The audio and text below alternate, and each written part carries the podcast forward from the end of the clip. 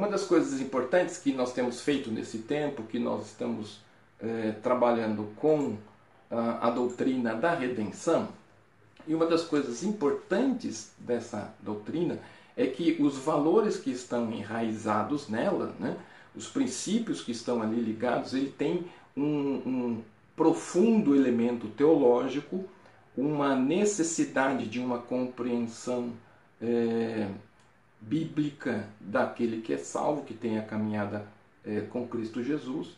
E nessa caminhada nós precisamos ter esses valores muito latentes em nossas vidas. Então nós aprendemos, né, sobre, já falamos sobre a definição dos termos, né, falamos a respeito do aspecto de Cristo ser o nosso redentor, né?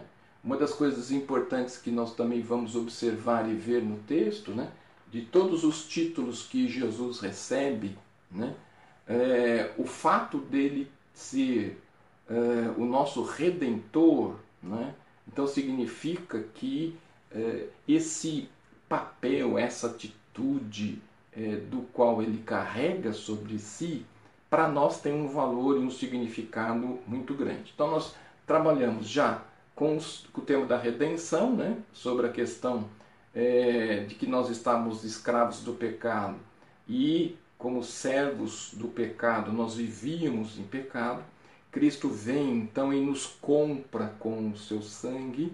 Então nós ele se oferece para pagamento de um preço, pagamento da nossa dívida, e pagamento esse que se faz com a sua vida e a necessidade do derramamento de sangue. Esse derramamento de sangue que nós encontramos na cruz do Calvário foi o preço pago pela nossa redenção. Né? Então, nós temos já trabalhado com, com esse tema com vocês e nós estamos nos detendo sobre ele, sobre a importância e o valor e o significado que possui.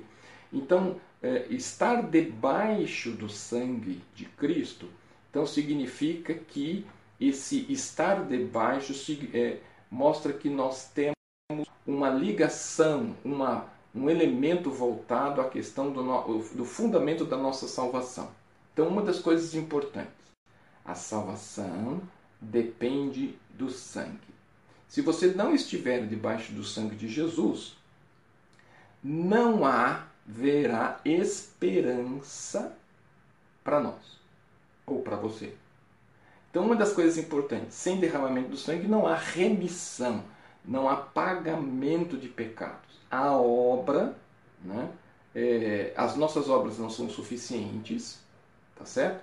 Assim como também é, as atitudes que temos não vão nos dar nenhuma prerrogativa nesse sentido. Por isso, então, é, a igreja não pode levar você para o céu, é, as obras não nos levam para o céu, mas o sangue de Cristo, ele sim faz com que nós possamos adentrar esse céu. Então, nós já trabalhamos três aspectos essenciais, baseados em 1 Pedro 1, 18 e 19 falando sobre o valor incondicional do sangue, falamos sobre o valor indispensável do sangue e é, falamos do valor infinito do sangue. Dentro do valor do, do infinito, nós trabalhamos três aspectos. Nós trabalhamos o caráter sacrificial do Salvador e o caráter santo, né? que vai nos remeter há uma questão importante com relação à questão da virtude do sangue de Jesus. A virtude do sangue de Jesus, ele é o tema nosso hoje do estudo que nós vamos fazer. Para isso, eu quero convidar você que abra sua Bíblia lá em 1 João. 1 João, primeira carta de João. Nós vamos abrir lá em 1 João. E 1 João 1, 7 vai nos ajudar nesse caminhar agora, que nós vamos começar a fazer com você, no detalhamento sobre a questão da virtude do sangue de Jesus. Então, 1 João, primeira carta de João, capítulo 1, versículo de número 7. Mas, se andarmos na luz, como ele na luz está, temos comunhão uns com os outros, e o sangue de Jesus Cristo, seu Filho, nos purifica de todo pecado. Então, na virtude, a virtude do sangue de Cristo, nós vamos observar então que ele nos purifica de todo o pecado. Então significa que para que o sangue de Cristo nos purifique de todo pecado, então há poder no sangue de Jesus para nos libertar, nos libertar do pecado, nos libertar da escravidão do pecado. Eu sempre uso essa é, aplicação para a gente poder entender sobre a questão do sangue. Todas as vezes que eu vou falar sobre a questão é, da capelania hospitalar, sobre o que significa o sangue de Jesus, na abordagem que nós fazemos, eu sempre coloco para eles, dentro de uma linguagem que eles precisam estão familiarizados, que no caso é a quimioterapia. Então, uma das coisas importantes que eu digo é que o câncer é uma doença que envolve todo o organismo e a necessidade, se for uma quimioterapia, que vai ser uma questão localizada, e se for uma é, radioterapia, será uma quimioterapia, será no corpo todo, uma radioterapia será num aspecto localizado. Então eu digo que na questão da quimioterapia, que envolve todo o corpo, então é, por que, que a necessidade? Para rastrear onde o câncer está e fazer a ação e eliminá-lo. Na nossa vida, nós também temos a questão do pecado. O pecado ele envolve tanto a questão do corpo quanto a questão da nossa alma. Então, e tanto o corpo quanto a alma estão impregnados com esse pecado. Como é que elimina pecado? Qual o remédio que retira pecado de nossas vidas? Remédio que tira o pecado de nossas vidas é o sangue de Jesus. À medida que eu passo pela quimioterapia de Jesus, eu passo pelo sangue de Cristo, eu tenho a minha vida limpa. Como ela fica depois? Antes, é como se o pecado fosse vermelho como carmesim, e quando eu passo pelo sangue de Jesus, pela quimioterapia de Jesus, o meu corpo e o meu espírito, eles vão permanecer mais alvos do que a neve, mais limpo do que a neve. Se existe um branco, o branco mais branco é o branco da neve. Por isso se estabelece esse princípio. Então, dentro desse conceito que nós estamos trabalhando com você, o sangue de Jesus ele é o agente pelo qual todo pecador vai ter que passar. Por quê? Porque para eliminar pecado há necessidade de sangue. Sangue este para lidar com a escravidão do pecado. Então, quem comete pecado é escravo do pecado. Nisso, nós vamos abrir lá em João, João capítulo 8, 34. Evangelho agora de João, capítulo 8, versículo de número 34. E o texto diz assim: Respondeu Jesus: Em verdade, em verdade vos digo que todo aquele que comete pecado é servo do pecado. Essa expressão que Jesus coloca em verdade, ele repete em verdade, no grego, no hebraico, nós vamos encontrar uma expressão que é, não existe superlativo no hebraico. E aí quando Jesus ele vai usar, ele vai usar em verdade, em verdade vos digo. O que, que ele quer dizer? Ele quer dizer o seguinte, que aquilo é uma verdade, mas não apenas uma verdade, uma verdade absoluta, a potencialização dessa verdade. E a potencialização dessa verdade não podendo ser acrescentado mais nada sobre ela, ele diz o que? Em verdade, em verdade, ele, Jesus, diz que todo aquele que comete pecado é servo do pecado. Então significa que todo pecador é servo do pecado. Para que nós pudéssemos entender, então, que a natureza prática ou a natureza humana, a natureza do homem, ela é escrava do pecado. Então, esse princípio Jesus deixa em evidência, por quê? Porque pecado, ele toma a forma de um elemento em que ele vai atuar sobre, em que lugar, em que áreas? Ele vai atuar sobre o temperamento, ele vai atuar na questão do orgulho, ele vai atuar na questão do vício, ele vai atuar na questão da impureza, ele vai atuar na questão da ganância, ele vai atuar na questão da vaidade. Então nós vamos observar que as áreas de atuação do pecado, ele vai estar dominando todas as áreas que envolvem o ser humano. Não existe ninguém que seja capaz de dominar o seu pecado, ou o pecado que age, age em nós. Então, é, quando nós aceitamos o Senhor Jesus como nosso suficiente Salvador, reconhecemos primeiro o nosso pecado e o aceitamos como nosso único suficiente Salvador, o Espírito Santo ele vem em minha vida morar para quê? Para que essa natureza pecaminosa, com a tendência de pecado, que nada mais é temperamento, temperamento incontrolado, orgulho, vício, impureza, ganância e vaidade, eles sejam, eles começam, a, o Espírito Santo começa a trabalhar neles. Então, ser uma nova criatura em Cristo, o Espírito Santo vai atuar justamente nisso, no temperamento. Essa história de que eu nasci, nasci assim, vou morrer assim, é história do pecado. Porque todo aquele que é de Cristo vai ter um temperamento transformado pelo Espírito, vai ter o seu orgulho tratado, ele vai ter a sua soberba tratada, ele vai ter através da ação do Espírito Santo, os vícios eliminados. Não tem sentido um salvo em Jesus ter vício.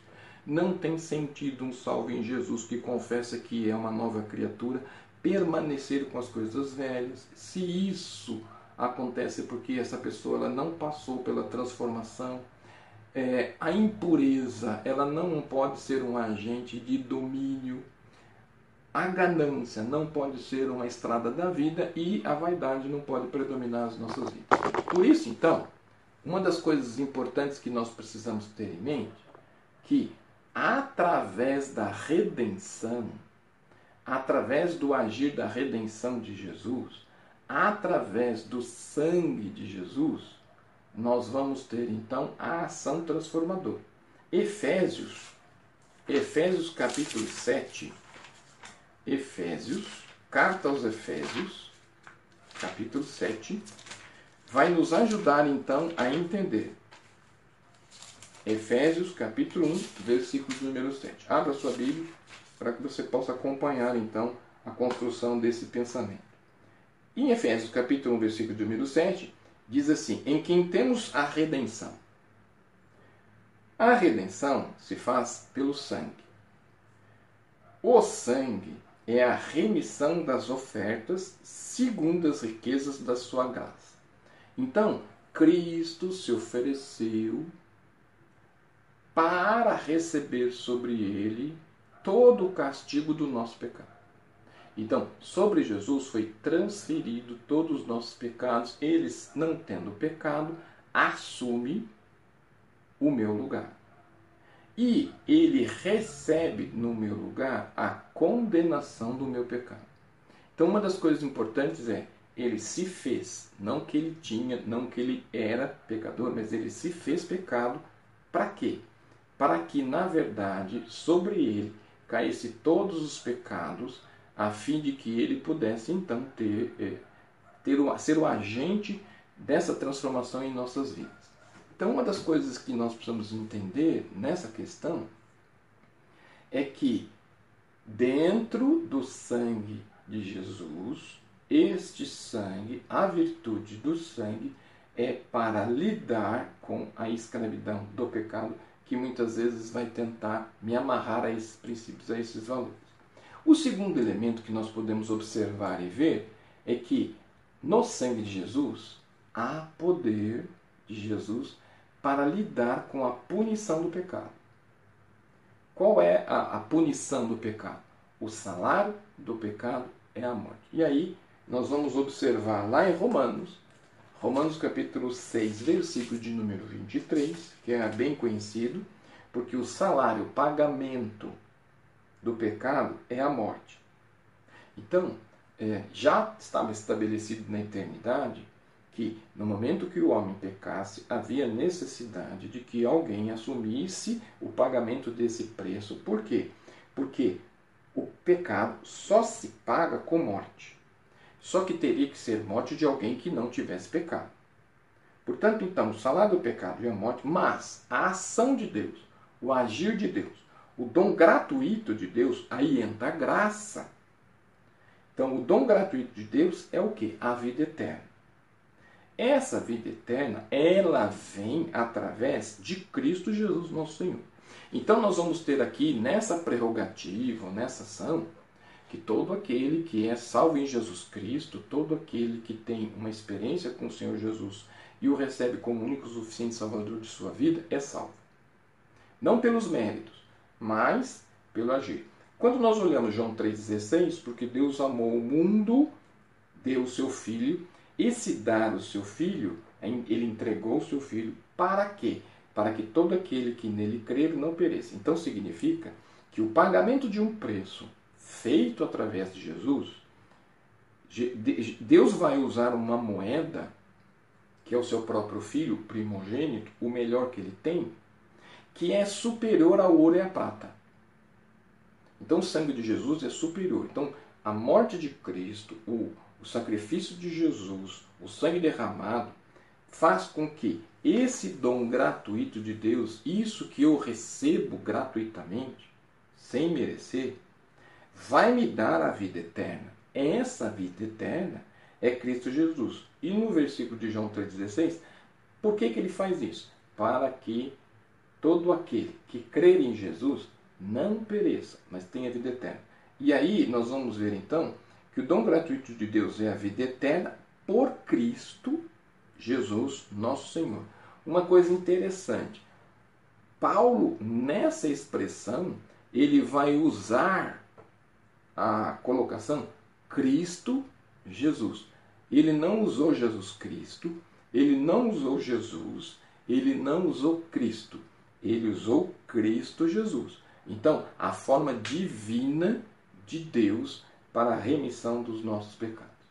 Cristo vem então, ele assume o nosso lugar, né? É, a, a mesma coisa que o cordeiro ele assumia o lugar do pecador e morria inocentemente. E ele foi e com o propósito e o objetivo da cruz do Calvário, então a cruz não é acidente, e ele foi para a cruz como nosso fiador.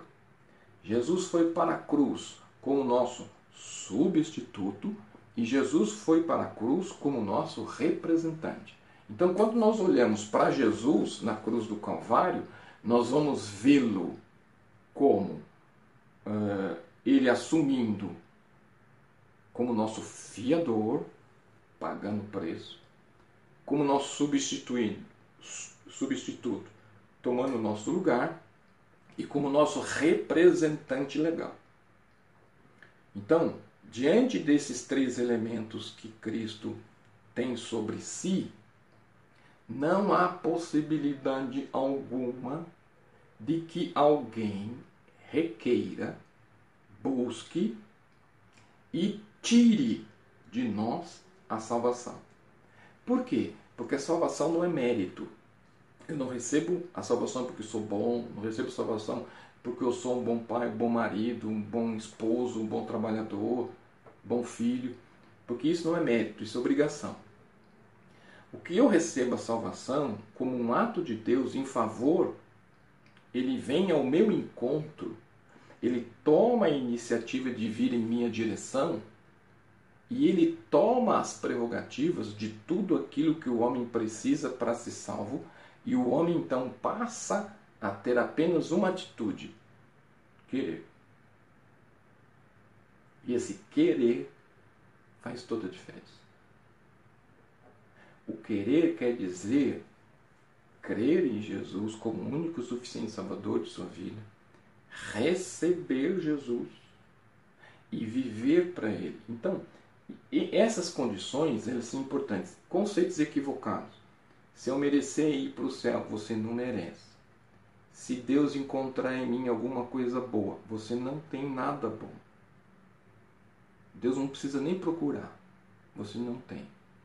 Então você não merece, você não tem. você não tem nenhum elemento ou prerrogativa que possa é, fazer com que você pleiteie a salvação, mas você vai estar salvo apenas e unicamente pelo ato de Deus e ação voluntária de Jesus. Então, dentro desse conceito que ele é o meu fiador, que ele é o meu substituto, que ele é o meu representante legal, ele morre a minha morte. Ele morre a nossa morte. Ele sofreu o nosso castigo. Ele pagou a nossa dívida. E ele morreu por nós. Por isso, então, que o ato de Jesus, ele como sacerdote real, Jesus sendo o sacerdote para a ministração da oferta, e ele é o sacrifício vivo para que nós pudéssemos ter a remissão dos nossos pecados, em um ato único de Jesus, toda a humanidade do passado, do presente e do futuro, eles são salvos. Então, o pecado da raça humana o pecado entra pelo primeiro Adão e Jesus, como o segundo Adão, ele faz a remissão desse pecado. Pelo primeiro Adão entra o pecado, pelo segundo Adão, Jesus, Adão no sentido de humanidade, Jesus ele vem então e assume a prerrogativa de salvar toda a humanidade. Significa então que o pecado da raça humana foi pago através do ato de Jesus na cruz do Calvário. Então, não há necessidade de mais nenhum tipo de intermediação, nenhum ato de ninguém fazendo mediação, porque o ato de Jesus ele é único, perfeito naquilo que ele se propôs na eternidade de fazer. Então, não há necessidade de nenhum acréscimo a mais sobre aquilo que Jesus Cristo. Em Romanos, capítulo 5, versículo de número 9, o que, que nós vamos encontrar? Romanos, capítulo 5, versículo de número 9. Logo, muito mais agora, tendo sido justificados pelo sangue, seremos por ele salvos da ira. Então, nós já estudamos sobre a doutrina da justificação e nós vamos ver que nós somos justificados, nós nos tornamos justificados, não justos, através do sangue de Cristo Jesus na cruz do Calvário. Então, tendo sido justificados pelo seu sangue, seremos salvos da ira. Que ira? A ira de Deus sobre todos aqueles pecadores impenitentes. Então, uma das coisas mais importantes que nós precisamos entender e compreender nesse quesito é que Cristo morreu a sua morte ele carregou os nossos pecados. Ele pagou a nossa dívida. E aí, quando nós aceitamos Jesus como nosso único suficiente Salvador, nós temos a nossa dívida quitada em Deus. Então, nós, diante da demanda do Deus justiça, não há nada, não há uma demanda de justiça de Deus sobre nossas vidas. Não existe nenhuma condenação sobre eu e você. Nossos pecados foram jogados no mais profundo do mar e Deus ainda colocou uma plaquinha lá: proibido pescar. Então, nesse quesito, nós precisamos entender que o sangue de Cristo, né? então nós observamos aqui daquilo que nós é, colocamos, é que na virtude do sangue de Jesus, Há poder no sangue para lidar com a escravidão do pecado. Há poder do sangue de Jesus para lidar com a punição do pecado. E agora, no terceiro elemento, nós podemos dizer então, há poder para lidar com a poluição do pecado. Voltando lá para a primeira carta de João, no capítulo 1, versículo de número 7. Primeira carta de João, capítulo 1, versículo de número 7. Só para a gente relembrar o, o texto em si.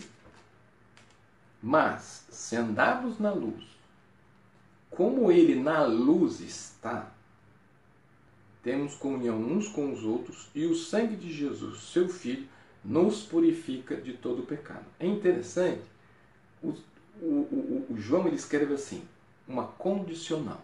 Mas, se nós andarmos na luz, porque Jesus é a luz, e todos aqueles que têm Jesus, as trevas de nossa vida são eliminadas, então se nós andarmos na luz como Ele na luz está, aí nós temos comunhão com Ele. E como nós temos comunhão com Ele, nós vamos ter comunhão uns com os outros. E o sangue de Jesus, que é comum a todos aqueles que seguem ao Senhor Jesus, seu Filho, ele nos purifica de todo pecado. Então, não há como dizer do nosso pecado, porque o sangue de Cristo já eliminou esse pecado sobre nossa vida. Então, o poder libertador, o poder para lidar com a poluição do pecado, também está relacionado em Isaías, no capítulo 1 do, do profeta, versículo de número 18. Então vamos dar uma olhadinha lá. Profeta Isaías, capítulo 1, versículo de número 18. Vide então e raciocinemos juntos, diz o Senhor. Ainda que os vossos pecados sejam como escarlata, eles se transformarão como a neve, ainda que sejam vermelhos como o carmesim, se tornarão brancos como a lã. Então, o pecado ele é sujo e o pecado ele suja as pessoas. E esse conceito ele é importante porque todo aquele que vive no pecado, ele é sujo. Interna, espiritual e fisicamente. Muitas vezes nós encontramos pessoas assim. Elas são até bem-sucedidas, mas elas são sujas. Sujas emocionalmente, sujas intelectualmente, sujas em todos os conceitos e todos os pensamentos. Mas se essa pessoa que é suja por completo, tanto interna quanto externa, se ela receber Jesus, ela se transformará por isso numa nova criatura. E essa nova criatura, ela vai passar por esse processo do sangue, e esse processo do sangue vai lhe fazer ser uma nova criatura com novos princípios novos valores. O pecado ele contamina. Então nós estamos falando de uma pandemia em que um, um, um vírus, que é uma proteína, ele acaba, ele acaba entrando dentro da circulação sanguínea, parando no pulmão e destruindo isso de uma maneira avassaladora. Por quê? Porque quando ele entra, ele contamina todos os elementos, impossibilitando que o nosso organismo ele tenha o tempo hábil necessário para reagir.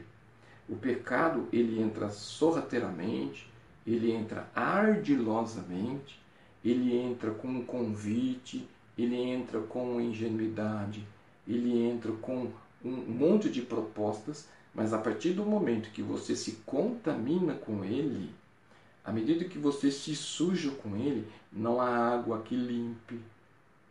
A única maneira que o ser humano pode ter mente, corpo e alma limpos é através do sangue de Jesus.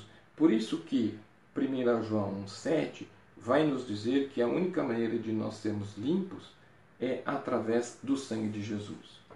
Então nós, nós trabalhamos nesse conceito com vocês, desses princípios, a virtude do sangue de Jesus, porque o sangue de Jesus ele é precioso demais para nós vivermos uma vida espiritual banal, inútil, fútil, sem valor, sem princípio, sem regra.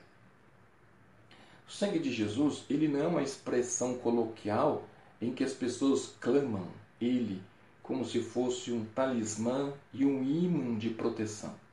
O sangue de Jesus e a virtude do sangue de Cristo, há poder no sangue de Jesus? Sim, para lidar com a escravidão do sangue. Essa escravidão do sangue, ela é mais importante do que a autoproteção. A autoproteção como talismã, que muitas vezes as pessoas utilizam de maneira de expressão e convicção, ele não tem sentido, porque ele não é um elemento de sorte. Ele é um elemento de vida, porque aquele que comete o pecado é escravo dele, aquele que comete tem práticas e atitudes de escravo do pecado, e a única maneira de se libertar através do orgulho, do temperamento, do vício, da impureza, da ganância e da virtude é sangue. Mas essa libertação, ela não é para me autopromover, mas é para que eu me liberte, para que o Espírito Santo do Senhor tenha livre acesso em todas as câmaras, atitudes e princípios da minha vida, para que os valores estabelecidos pelo Senhor Jesus possam começar a atuar na minha vida. Então, é, esse princípio ele é maior do que proteção. Esse princípio ele tem um sentido que o poder do sangue ele vai lidar com a punição. E o pecado tem punição. Nós somos levados a uma concepção equivocada é, que o pecado não faz mal. Nós somos levados a uma concepção de que o vírus está matando distante. Eu posso sair de casa, eu posso ir para o shopping, eu posso continuar a minha vida, a minha prática, porque só está tá morrendo gente distante, não próxima de mim. Só que, se você se contaminar, as chances da sua recuperação são infinitamente menores. Quizá se você chegar numa, num local e tiver uma fila de espera. Então, se a prudência é o melhor caminho para que eu possa me manter saudável, na minha vida espiritual, sabendo que a consequência do pecado é a morte eterna, e eu tendo a concepção desses princípios, então eu vou viver longe do pecado, longe do convite do pecado, longe da punição do pecado, longe da escravidão do pecado, buscando em todo tempo e a todo instante viver o poder de libertar da punição do pecado. Isso é a virtude do sangue de Jesus. O sangue de Jesus, há poder do sangue de Jesus para lidar com pe... a escravidão dos pecados, há poder no sangue de Jesus para lidar com a punição do pecado, e há poder no sangue de Jesus para lidar com a poluição do pecado sobre as nossas vidas. Por isso, meu irmão, não brinque com o pecado, mas viva plenamente tudo aquilo que a palavra de Deus nos ensina como valor e como princípio. Por isso, desta maneira e dessa forma, viver com o Senhor Jesus é o melhor caminho e a melhor maneira. Deus abençoe de maneira muito especial. Vou convidar uma pessoa especial para estar conosco né, na, na nossa live. Vamos então ver se Vamos ver se entra.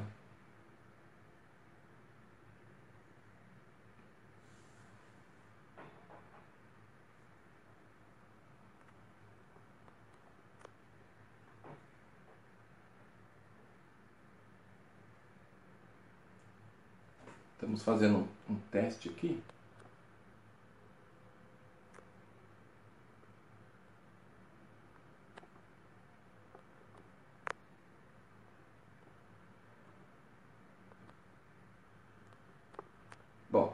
Não entrou, né?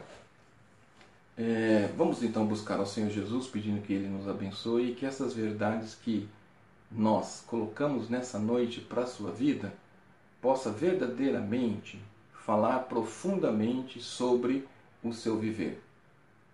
Né?